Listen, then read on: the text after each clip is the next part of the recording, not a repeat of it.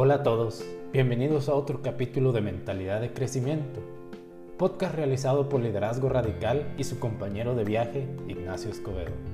El capítulo de hoy se llama Sonríe frente a tu montaña. ¿Alguna vez han tratado de sonreír y caminar erguidos cuando van subiendo cuesta arriba por una colina o montaña? Ya sea caminando, trotando, corriendo o en bicicleta, es muy difícil sonreír cuando vamos cuesta arriba. Y lo más común es caminar de forma encorvada. Sonreír y caminar erguidos no es la reacción natural de nuestra mente y nuestro cuerpo ante un esfuerzo físico de este tipo. Y es la misma reacción cuando enfrentamos dificultades y pruebas en nuestra vida. Y todos hemos estado ahí, subiendo la cuesta de la prueba que estamos enfrentando. Y lo que menos pensamos es si estamos sonriendo o caminando derecho. Solo estamos buscando sentido y solución a lo que estamos viviendo.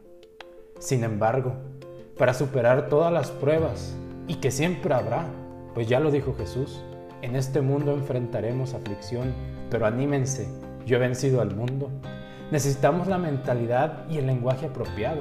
Esto es, el que nos lleve no solamente a superar la prueba, sino a salir mejores de ella. Entonces, ¿por qué sonreír y caminar erguidos en la prueba? Porque esto fuerza un cambio en nuestra mente, en nuestro lenguaje y nuestra actitud. Para poder hacer esto debemos buscar la motivación en medio de la cuesta, en saber que sin importar qué tan empinada y larga se vea, la conquistaremos y saldremos vencedores. Esto es tener fe y ver más allá de la circunstancia. Abraham Lincoln lo dijo de esta forma, determina que algo tiene y debe de hacerse, y entonces encontrarás el camino para lograrlo. Todo comienza en nuestra mente y en nuestra fe, y el resto sigue. Así que comiencen esta semana con la determinación de subir y superar todas sus montañas mientras sonríen y caminan erguidos en el camino.